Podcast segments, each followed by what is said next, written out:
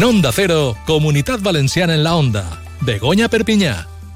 ¿Qué tal? Muy buenas tardes, saludos a todos, bienvenidos a Comunidad Valenciana en la Onda. Hoy es 14 de febrero, son las dos y media y en esta media hora en la que Jordi Andrés nos acompaña de técnico, les vamos a hablar de innovación con la red de institutos tecnológicas. Nuestra compañera Palmira Benajas en nada se pasa por aquí para darnos información. Siempre nos gusta los miércoles hablar de innovación y ayer, como celebramos el Día de la Radio, no tuvimos el espacio de Caixa Popular, también daremos paso a nuestro compañero Eduardo Ureña, que nos acerca también novedades con Caixa Popular. Pero todo esto antes eh, lo hacemos eh, conociendo un poco y poniéndonos al día de las noticias, las más destacadas. Amparo Piqueres, molt bona vesprada. Molt bona vesprada. Anem a fer un repasset a l'actualitat informativa primer que res. Bé, doncs avui s'ha parlat d'aigua, o millor dit de la guerra de l'aigua. Ha tornat a centrar el debat polític perquè a pesar de que el president de la Generalitat, Carlos Mazón, hagi afirmat que no volia tornar a obrir esta polèmica, avui la portaveu del govern de Castella-La Manxa, Esther Padilla, ha advertit a Mazón que el llevant no pot gastar tanta aigua. Ha exposat així i ha respost a les declaracions de Mazón en les quals ahir dimarts afirmava que parlar de criteris polítics era parlar d'això i no de reducció del trasbassament mm. del Tajo Segura. Precisament el que sí que ha parlat d'aigua, però no del trasbassament, ha sigut el president del govern, Pedro Sánchez, que ha estat este matí a Torrevieja, parla de ciència, de planificació i solidaritat entre regions per a fer front, ha dit, a la sequera, un dels efectes més adversos del canvi climàtic. Ha visitat la planta desaladora de Torrevieja, la major d'Europa, i que el govern ha aprovat ampliar per augmentar el 50% de la producció. Al respecte d'esta visita, al respecte de la visita de Pedro Sánchez, aquest matí a Torrevieja, el president de la Generalitat, Carlos Mazón, li ha retret que s'hagi atrevit a vindre a la comunitat valenciana parlar d'aigua, però no parlar del trasbasse Tajo Segura. Pues bé, tenim ahí un poc de, de guerra política, exactament, de la guerra de l'aigua. A més a més, tenim que dir que avui en Alacant ha estat, ha estat també, eh, en este cas, la consellera d'Acció d'Exterior i ha descartat que l'aigua de l'Ebre servisca per a pal·liar la pròpia sequera que tenen a Catalunya. Ho ha dit Meritxell Serret, aboga en Casa Mediterrània d'Alicante per la resiliència ha dit en este cas. Mm. Eh, hem parlat avui d'aigua i també ho seguim fent d'agricultura perquè les protestes dels llauradors no cessen i aquest matí un centenar de tractors han protagonitzat una marxa pels carrers de la capital de la Plana per protestar per l'escàs suport del govern al sector primari. Demanen lleis que no es condenen a la pobresa i a l'abandó del camp. I precisament parlant d'agricultura, els consellers de Castella i Lleó, Aragó i Extremadura i el conseller valencià José Luis Aguirre han presentat a Brussel·les un manifest conjunt en el qual reclamen la flexibilització de la PAC i que Europa es pronunciï i diga clarament si aposta o no pel mm, manteniment mm, de l'agricultura. I alguna coseta més, Amparo? Pues tenim en tema de tribunals que el cas de les agressions i coaccions a periodistes i assistents a la manifestació del 9 d'octubre de 2017 a València han acabat finalment amb un acord entre les parts per a 26 dels 28 acusats. Quasi tots han acceptat penes d'entre un i dos anys de presó i també avui anem a contar que s'ha parlat de sanitat a les Corts, ho ha fet el conseller Marciano Gómez, ha defensat que la seva gestió per a fer front als pics d'infecció de virus respiratoris d'esta campanya ha sigut la correcta. I una previsió per a esta vesprada, si et pareix, Clar, perquè eh, a Sagunt es posarà esta vesprada eh, un acte de posada de la primera pedra del que serà el primer hotel vinculat de manera directa a la futura gigafactoria de Volkswagen. És un dels primers projectes relacionats amb la megaplanta de bateries per a vehicles elèctrics. Clar, més eh, ocupació, eh, més demanda també d'habitatge, que parlarem algun dia d'això també, perquè a la zona s'està notant molt la pujada de preus de les vivendes, dels lloguers i de la falta també de les mateixes, així que continuarem eh, parlant tot tot. A la pròxima cita informativa esta vesprada. Exactament, a la brújula a partir de les 7 i 20. Vos escoltarem amb molt més. Amparo, moltíssimes gràcies. A tu. gràcies. Adeu. Perquè continuem amb més, ja els deia, avui és eh, eh dimecres, dia d'innovació. Ahir no tinguem l'espai de Caixa Popular, però el tindrem tot això a continuació, ja mateix, perquè la que està ja en disposició de parlar-nos de molta innovació és la nostra companya, eh, Palmira Benajas, que amb la red d'instituts tecnològics, amb la red d'instituts tecnològics de la Comunitat Valenciana, sempre ens apropa informació molt interessant. Endavant, companya, t'escoltem. Bueno, Begoña, pues vamos con el espacio de innovación. Hoy de mis favoritos, ¿eh? que son aquellos que nos ayudan a clarificar términos, ¿eh? de esos que escuchamos y que no sabemos muy bien lo que quieren decir o a qué se refieren. Vamos a saludar como cada semana a Begoña Vilata desde la red de institutos tecnológicos, desde Reddit. Begoña, buenas tardes. Buenas tardes, Palmira. Pues efectivamente, ¿eh? hay mucha terminología por ahí que, que nos empieza a sonar cada vez son más comunes, ¿no? Pero ¿qué significan? Pues hoy vamos a hablar de gemelos digitales. ¿eh? Es una palabra que seguramente hemos escuchado por ahí, pero ¿para qué se aplica? ¿Para qué sirve? Vamos a ver que tiene muchísima utilidad y nos lo va a explicar perfectísimamente bien Alejandro Rubio, que es ingeniero en I+.D. en eficiencia energética y digitalización en el ITE, en el Instituto Tecnológico de Energía. Bienvenido, Alejandro. Hola, muy buenas. Hola, Alejandro. Oye, pues vamos a empezar por el principio. hombre, cuando hablamos de la palabra gemelos, ya nos imaginamos que son como dos cosas iguales, pero nos lo vas a explicar tú. ¿Qué son los gemelos digitales? Bueno, pues podríamos decir que el concepto de gemelo digital es como una representación virtual de un objeto o un sistema real, que eso sí que es importante que sea real, que exista, que te permite un poco analizar cómo se comportaría dicho objeto o sistema ante pues condiciones que por una razón u otra no se aplicarían sobre él de normal. En otras palabras, y para hacerlo sencillo, vamos, es una copia digital de un objeto o un sistema real y de ahí viene el nombre. Muy bien. Claro, esto se puede eh, en un montón de ámbitos utilizar. Yo recuerdo que precisamente en un summit, Begoña, eh, se hablaba de los gemelos digitales en lo que tiene que ver con, bueno, la biomedicina, etcétera, ¿no? El cómo poder reproducir eh, un órgano o una parte, digamos, del cuerpo exactamente igual para luego ver qué pasaba ahí cuando se le aplicaban determinadas técnicas. Bueno, pues nos imaginamos lo bueno que es eso, como para no tener que tocar el cuerpo real, ¿no? Claro, efectivamente, yo me acuerdo de, esto que estás comentando. Creo que no es exactamente lo mismo, porque eso era como una reproducción, ¿no? Para la hora de hacer una operación y tal.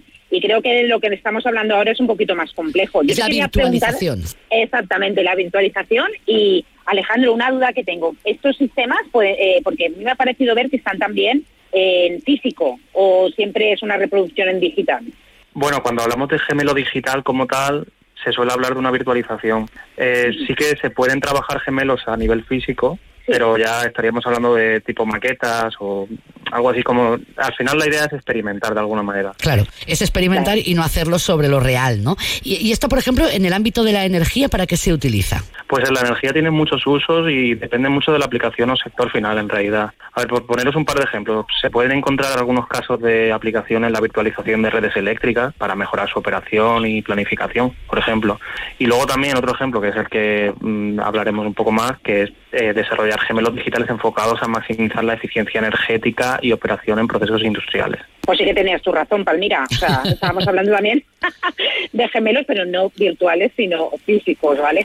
Y Alejandro, porque eh, esto está claro que ha sido una gran revolución y tiene muchísimas ventajas ¿no? para, para las industrias, los centros que los estáis utilizando. ¿Cuáles serían algunas de esas ventajas de la utilización de gemelos digitales? Pues yo diría que la principal ventaja es que al pensar que al contar con una representación virtual se pueden realizar simulaciones de situaciones que en realidad en la realidad resultarían muy costosas en tiempo y recursos. Pues por ejemplo, mm, se puede ver que consumiría una máquina si se opera de manera distinta, dando una idea muy precisa porque están basados en, una serie de modelos físico-matemáticos y estadísticos de qué acciones de eficiencia energética se pueden abordar. También eh, los gemelos como ventaja proporcionan eh, o potencian las conclusiones que, de datos que ya se tengan sobre un proceso, porque por ejemplo se pueden calcular indicadores importantes como yo que sé la huella de carbono, la huella hídrica, de una manera a lo mejor mucho más precisa a partir de otros datos que tú de normal no tendrías. Entonces en general eh, como ventaja principal es que resultan una excelente herramienta de ayuda a la toma de decisiones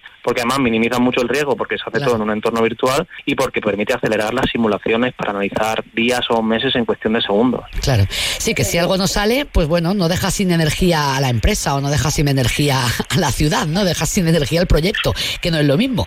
De manera que con todo eso ya tendríamos bastante. Hablemos un poquito de proyectos, porque decías antes que estáis eh, utilizando estos sistemas en alguno concreto. Sí, nosotros desde el Departamento de Uso Eficientes de la Energía en el Instituto Tecnológico de la Energía trabajamos actualmente el gemelo digital, sobre todo, como decía antes, aplicado a procesos industriales para maximizar eficiencia energética operativa. También vemos que en algunos casos encontramos empresas que ven barreras a la hora de acceder a esta tecnología. Y en ese sentido voy a citar un proyecto especialmente representativo, el proyecto GEDAI, financiado por el Instituto Valenciano de Competitividad Empresarial, y que bueno, su objetivo principal es desarrollar una metodología y hacer el gemelo digital a empresas con necesidades de tratamiento de agua industrial, en este caso.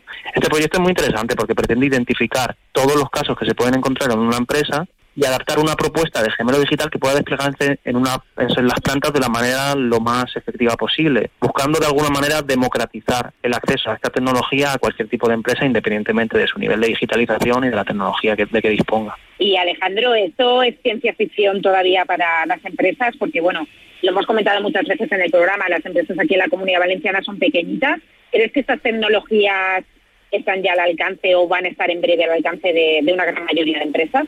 Pues muy buena pregunta y de hecho en, efecto el tejido empresarial valenciano está sobre todo formado por pymes y micropymes y nosotros lo tenemos muy en cuenta. La cuestión es que la percepción de que necesito tener toda mi planta digitalizada es algo erróneo. Realmente desde nuestra perspectiva existen soluciones de gemelo digital que deben adaptarse a todo a todo tipo de empresas y a todos los perfiles y de hecho tenemos cada vez más empresas que se interesan por este tipo de herramientas, por el gemelo digital en concreto, para análisis de la eficiencia energética y, otros tipos de análisis avanzados, o sea que es algo que realmente ha venido para quedarse. O sea que igual no habría que tener toda la planta digitalizada, sino solo la parte que sea necesaria, digamos, para poner en marcha esto. ¿Hacia dónde van a evolucionar estos sistemas? Porque como nos suena como muy a, a futuro, ¿no? También. Pues tal y como comentaba antes, las empresas tienen una necesidad y una exigencia dentro de todo el contexto que vivimos, de la crisis climática, de la evolución socioeconómica, de, en fin, de maximizar su competitividad y de ser cada vez más eficientes. Y el gemelo digital al final tiene una potencia predictiva y de análisis que es clave en esto y, lo será cada vez más a lo largo de los próximos años. De hecho, hay diversos estudios que indican que los gemelos digitales tengan una evolución significativa y disruptiva con aplicaciones que a lo mejor no podemos plantearnos y que se hacen aprovechar potencial para anticipar problemas, errores, reducir cosas y potenciar la comunicación. Perfecto. Vamos, que cambiaremos, Begoña, aquello de los experimentos con gaseosa que se decía, por, por los experimentos con, con, gemelos ¿no? digitales, que te, que te permitirán tener menos, menos riesgos. Pues sí que es algo de verdad muy, muy interesante también para, para estos temas. Alejandro, muchas gracias por estar con nosotros esta por invitarme. Y Begoña, me quedo contigo porque tenemos ya el Mobility 2024 y va a ser Mobility que presente cómo será la movilidad del futuro. Cuéntanos un poquito. Pues efectivamente, igual que me oye hoy un poco mal porque es que estoy literalmente... En la calle. Como puedo, exactamente, eh, haciendo eh, este, este, este, programa, pero vamos, estamos, como comentabas, en, en, en Feria Valencia, en un evento internacional. El año pasado fue la primera edición, estamos en la segunda y bueno, eh, aquí de lo que se trata estamos las empresas, los centros tecnológicos, universidades, todos los actores, ¿no? Que tenemos algo que decir a nivel nacional e incluso hay empresas internacionales también hablando acerca de la movilidad del futuro, ¿vale? Si os pasáis por nuestro stand, que queráis invitados, la feria acaba mañana, pues podéis ver mmm, prototipos y proyectos súper rompedores. Por ejemplo, vais a poder ver un proyecto de IBV en el que la persona, a través de la realidad virtual, va a poder experimentar, pues eso, cómo se desenvuelve en un entorno, pues le, un peatón, si desde el punto de vista del peatón, un ciclista, un conductor, ¿no? Vamos a poder ponernos en diferentes pieles para ver cómo, cómo la tecnología también va a ayudar y está ayudando ya a que nos podamos mover de manera precisa y diferente por las ciudades. También tenemos, por ejemplo, una ventana de avión que se ha hecho a través de residuos de la propia aeronave, ¿no? Hay muchos proyectos... De sostenibilidad, sí. Sí, de sostenibilidad, pues de, materiales que eran de desecho, que se están volviendo a utilizar, ¿no? Para, para crear piezas, también piezas, por ejemplo, tecnologías en 3D que nos, que nos traen desde AIBIME para poder hacer las piezas en tiempo real, prácticamente para aeronaves, vehículos, para, para lo que haga falta. Y bueno, también tenemos un montón de temas de, de ¿no? Pues por ejemplo, eh, todos los mensajeros que, hemos hablado muchas veces también en, en este programa, ¿no? Cómo pedimos una cosa hoy y ya la tenemos incluso por la tarde, el día siguiente, pues la tecnología también, eh, en el caso de parte de IPI, mm. pues está entrando mucho en toda la planificación de rutas de, de, reparto, lo que se llama la última milla. También IPE con soluciones, un montón de soluciones de recarga, donde está interviniendo la inteligencia artificial, ¿no? Para ver eh, los precios, eh, cómo podemos hasta programar la recarga, un montón de cosas. Por eso os animo a, tenemos como 20 prototipos, Exactamente. Además es curioso, ¿eh? los 11 institutos tecnológicos tienen proyectos que tienen que ver con la movilidad del futuro y es que, bueno, estamos hablando obviamente de los retos ¿no? que, que tenemos por delante y son todos los cambios en esa movilidad, así es que podemos ir allí y descubrirlos. Pues hablamos la semana que viene, Goña, muchas gracias. Muchísimas gracias a vosotros. Adiós. Adiós.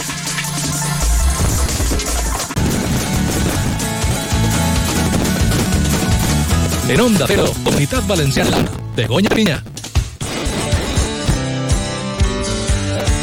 Comunitat Valenciana en la Onda i Caixa Popular. Molt bona vesprada. Avui parlem de malaltia, d'assistència, de projectes. Arturo Zorroza, president de. Molt bona vesprada. Molt bona vesprada. Esleuval és l'associació de pacients de leucèmia, linfoma, mieloma i altres de sang de la comunitat valenciana. Té una llarga trajectòria des de 1992. El primer que faríem, Arturo, per què sorgeix l'associació, que, com dèiem, té ja un llarg camí? Sí, bona, bona vesprada, antes, i primer que res donar les gràcies a Onda Cero per, per estar així nosaltres i a Caixa Popular. Bueno, sí, l'associació, com estem comentant, ja té 32 anys i 32 anys perquè n'hi ha una necessitat. Una necessitat d'un grup de pacients que en el any 92 s'agrupa i pensa que pot fer una llavor important de cara a l'assistència no solament en l'enfermetat, sinó en tot allò que li pugui preocupar. I a partir d'ahir naix igual. Detecteu carències, un buit eh, en un camp. Jo per a posar una miqueta en context, un pacient oncomatològic, un pacient oncològic és com si el estil l'ha atropellat i de repente té que, presentar, té, té que pensar en el present, perquè és totalment incert. I, i a partir d'ahir l'associació té un paper que és molt important perquè el moment del diagnòstic és un moment molt dur, molt dur, i l'associació pensem que és el lloc adequat per a donar informació, una informació que sigui fidedigna, que sigui arreglo el que se, necessita. Avui en dia sabeu que eh, la gent pot acudir a Google, pot acudir a mitjans d'informació que no són sí. pis d'acollida que porta el nom de Benet del Camp, en honor del Camp, en honor al que fora president durant diversos anys de Caixa Popular. En aquest pis d'acollida pues, rebem a pacients de qualsevol lloc d'Espanya que venen així a tractament de quimioteràpia, radioteràpia, trasplant o autotrasplant, perquè tenim la sort de comptar en la comunitat valenciana i concretament en València de dos hospitals referents com són la FE i l'Hospital Clínic de València. En aquest pis d'acollida, que és totalment gratuït per al pacient, n'hi ha que dir que podem acollir fins a tres pacients en un familiar que venen acompanyat. I, eh, com dia, a partir d'ahir, en, el, en este pis d'acollida s'han donat lloc també autotrasplants que s'han fet de mieloma múltiple, és a dir, que tenim total relació i connexió amb els hospitals. Uh -huh. eh, ajudeu als pacients, ajudeu a les famílies perquè és un tot. Sí, efectivament. efectivament. Eh, la, la vocació de l'associació no solament és ajudar als pacients, sinó als familiars també, perquè la enfermetat la sofreix tant el pacient com el familiar. I jo te diria més, crec que més el familiar que el propi pacient. El propi pacient afronta la, la enfermetat en una seguretat, però la parella, els pares i tot això és molt dur per a ells. Clar, això vessant hospitalari està probablement més cobert, però sí. eh, la part assistencial, la part eh, psicosocial, sí. és, és la que probablement molta gent sí. necessita ajuda. Efectivament. Nosaltres per això tenim un projecte psicosocial format per dos psicòlegs i dos treballadors socials Eh, els psicòlegs juguen un paper, eh, un paper també fonamental en quant a crear ferramentes per a poder afrontar la enfermetat i a nivell social, les treballadors socials, doncs, avui en dia tenim una línia de tramitació de discapacitats que entenguem també que és molt important. I no solament discapacitats, sinó que també afrontem el tema de les incapacitats, que són molt importants per al pacient. Explica'm un, poc aquest tema. Sí, anem a veure, la discapacitat eh, dona lloc, la enfermetat dona lloc a una situació real del pacient en quant a una, eh, una mancança de, de, de, de, físicament que eh, a través de la discapacitat se pot reconèixer el, el seu grau de, de discapacitat. En quant a la incapacitat, afrontem un tema molt important, que és el de la possible situació d'arribar a una pensió per la enfermetat que, que ha sofrit el pacient. Claro, aquestes situacions eh, el pacient les desconeix, ni, no, no, no sap que existeixen.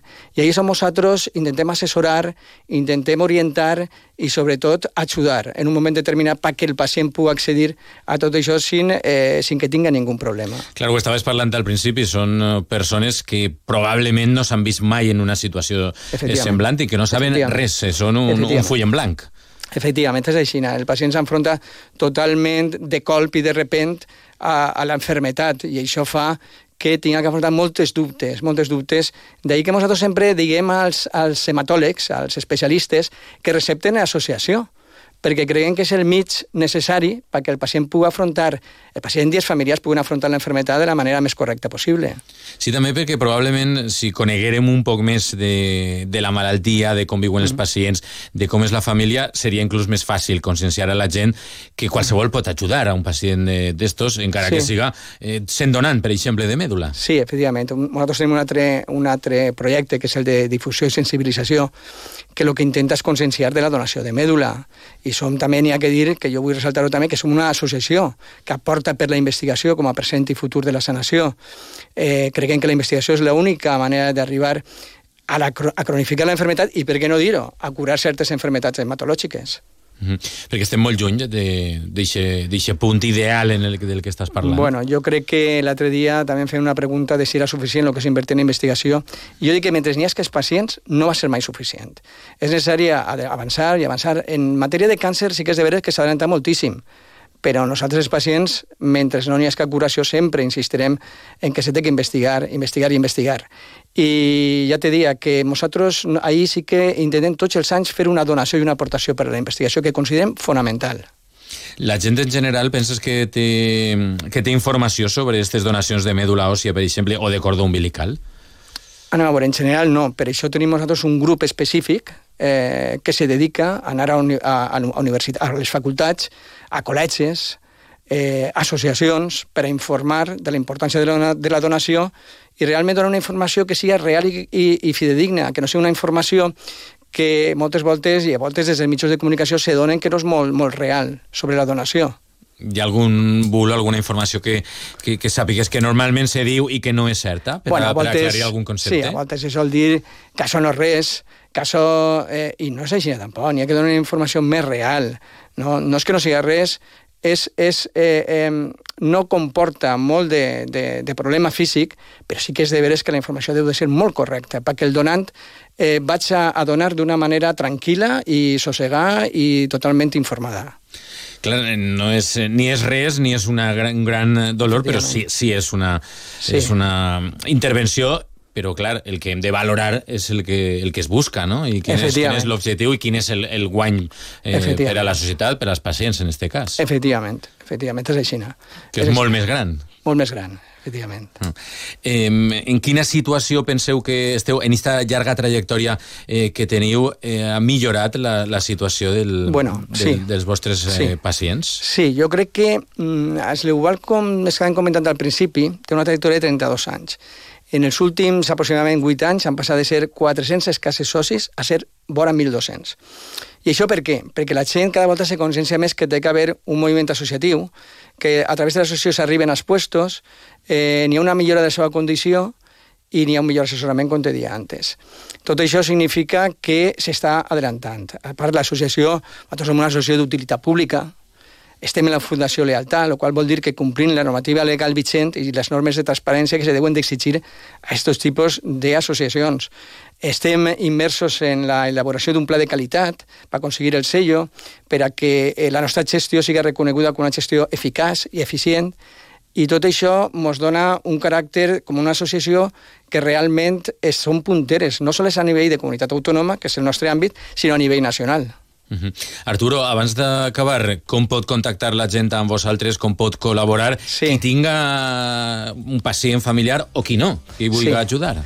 Pues a través de la pàgina web www.aseuval.org i, i a través d'ahir se pot fer des de soci, pot, pot saber què estem fent, pot saber quines són les nostres comptes, és a dir, tot és públic tota aquesta informació, tota ben, informació. ben clara. Moltes gràcies, Arturo Zornoza, president d'Asleuval, i molt bona vesprada, i gràcies per estar així i per la vostra llavora. Gràcies a tots vosaltres.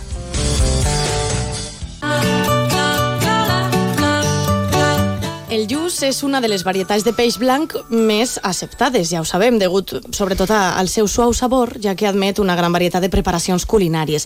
Pot servir-se de moltes maneres, bullida, rebossada o guisada en una deliciosa, diguem, salsa verda, no? Doncs avui en l'espai de la cooperativa Consum anem a parlar precisament dels seus beneficis, dels que ens aporta a la salut i de molt més. I ho fem cada setmana amb Mamen Eslava de l'equip de comunicació. Mamen, molt bona vesprada. Bona vesprada. Anem a parlar primer dels de beneficis que ens aporta el lluç. Sí, el lluç és un peix blanc amb un contingut gras i calòric molt baix. Aporta al voltant de 65 calories i més de 2 grams de greix per 100 grams. Per tant, és considerat un aliment adequat per a persones que tenen sobrepès o obesitat. I fins i tot quan es tracta de dietes amb un contingut sodi baix, ja que el contingut d'aquest nutrient és també baix. A més, la carn de lluç és molt digestiva i al tindre un sabor suau pues, agrada a totes les edats. Mm. Eh, caldrà tindre en compte la forma de, de cuinar-lo, no? Sí, exacte. No ens hem d'oblidar que, que hem de tractar de cuinar amb tècniques que no, que no afegixen un excés de greix a l'aliment, com ara bé pues, a la planxa o al forn. Millor a la planxa o al forn, no? Sí. I mm, hi ha diferents tipus de, de lluç al, al supermercat? Sí, sí, eh, podem trobar diverses espècies de lluços, però el que, el que està més ben valorat per la textura i el sabor seria el que correspon a l'espècie Merlucius merlucius, uh -huh. que és el que treballem a consum. Per la forma de, de captura, també podem dir que el més preuat és el lluç de palangre, que es, pesca, que es pesca a prop del litoral, aproximadament a uns 30 quilòmetres de les nostres costes. Uh -huh. S'anomena així de palangre pel tipus de pesca amb què es captura, és més selectiva que d'altres perquè es centra en un tipus d'espècie objectiu i això fa que disminueixen altres captures d'espècies accidentals. Mm. Va, anem més al lluç, al lluç. Sí. Els lluços que són pescats en aquesta tècnica no pateixen tants colps i d'esta manera pues, s'aconsegueixen ex- exemplars peces amb una millor presència de peix fresc, amb color platejat i reflexos brillants. Doncs anem a entrar en matèria. Com podem preparar-lo, el lluç? Bueno, la tècnica que, que utilitzem en el lluç dependrà de la zona i del tall. Per exemple, la cua es pot fer bullida, les rodanxes arrebossades o guisades amb salsa verda, que és la preparació que és més, més característica nostra, sí. la més popular, i el llom obert a la graella i el bescoll al forn. Depèn molt de la, de la peça, no? de la part. La part més preuada d'este peix són les cocotxes, que és la part carnosa de la retxa de la gola i que té una textura característica. I, i aquestes cocotxes se solen presentar en cassola, al pil-pil o, o bé arrebossades. Que va, anem a veure si ens portes alguna receteta de- d'este peix. Sí, bueno, una, una idea, una idea per als Vale, oients. Un, un, un ceviche de lluç. Vale. Què veure- necessitem? Sí, a veure, necessitaríem eh, 200 grams de lluç, eh, 60 grams de ceba morada, eh, 100 mil·lílitres de, de suc de taronja o de mandarina, 10 grams de coriandre fresc i 4 llagostins. Vale. I ja estaria, ja ho tindríem. Els ingredients. I com ho preparem? Sí, ara anem a, a ficar-nos en, en harina, en farina. Exacte. Eh, seria congelar el peix durant 48 hores, ja que el menjarem en cru, pre prèviament que estigui congelat i simplement eh, ho tenem que congelar macerat en el, en el suc, el de taronja o de mandarina que hem dit. Talla la ceba en juliana molt fina i reserva en un bol. Talla també el peix en taquets xicotecs de mig centímetre de costat o en xicotetes tires i col·loca en el mateix bol al costat de la ceba. Es pren bé les mandarines i, volca, i volca el seu suc sobre el peix i la ceba. Col·loca el bol en la nevera durant una hora aproximadament. Que estigui ahí reposant, no? Sí, Uh -huh. que passa ahí un ratet. I passat aquest temps, afix el corandre fresc picaet, remou i col·loca damunt els quatre llagostins crus pelaets. I el ceviche estarà preparat, estarà per a, per a prendre quan canvien de color, després d'una altra mitja horeta més o menys en la, en la nevera. I ja ho tindrem, un bon ceviche, eh? I a disfrutar, Eh, sí. sí. Així fresquet també i amb el toc cítric que sempre ens agrada molt. Sí. Moltíssimes gràcies, Mamen, per estos consells com cada setmana i xerrem la pròxima. Molt bé. Adéu. Adéu. Cooperativa es estar comprometidos con las personas. Por eso, desde Consum, nos preocupamos porque nuestros clientes puedan formarse e informarse a través de la revista Entre Nosotros y su versión digital entrenosotros.consum.es, así como nuestras redes sociales. Porque cuando todos juntos actuamos pensando en las personas, nos damos cuenta de que juntos es cooperativa. Entre nosotros. Con esto llegamos a las 3 del mediodía. Mañana jueves volvemos con música y con muchísimo más. Gracias por acompañarnos y hasta mañana. Feliz tarde. En Onda Cero, Comunidad Valenciana en la Onda. Begoña Perpiñá.